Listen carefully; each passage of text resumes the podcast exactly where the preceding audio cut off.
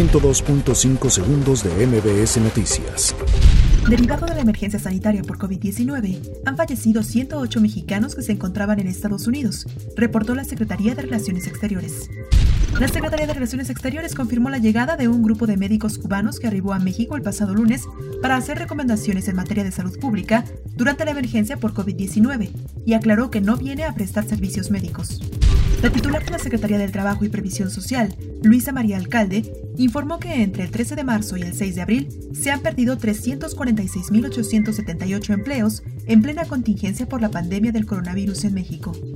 La Organización Mundial de Comercio prevé un desplome en el comercio global de bienes este año por causa de la pandemia de COVID-19 antes de un probable repunte en 2021.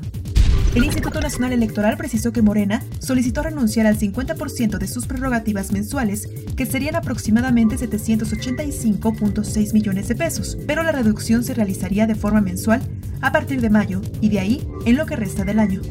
La estadounidense Constellation Brands dijo el miércoles que ha iniciado el proceso para reducir la operación de sus cervecerías en México, luego de que el gobierno prohibiera a las industrias consideradas no esenciales a detener o poner al mínimo su producción en medio de una emergencia por el coronavirus. El senador Bernie Sanders, representante de la izquierda del Partido Demócrata, anunció este miércoles su retirada de la contienda por la nominación del partido para las elecciones presidenciales de noviembre en Estados Unidos.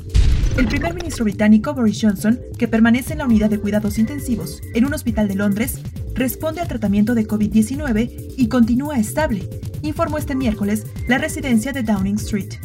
La Comisión Federal para la Protección contra Riesgos Sanitarios indicó que agiliza la adquisición de insumos para atender la emergencia sanitaria de COVID-19 al asegurar la calidad, seguridad y eficacia de los ventiladores pulmonares.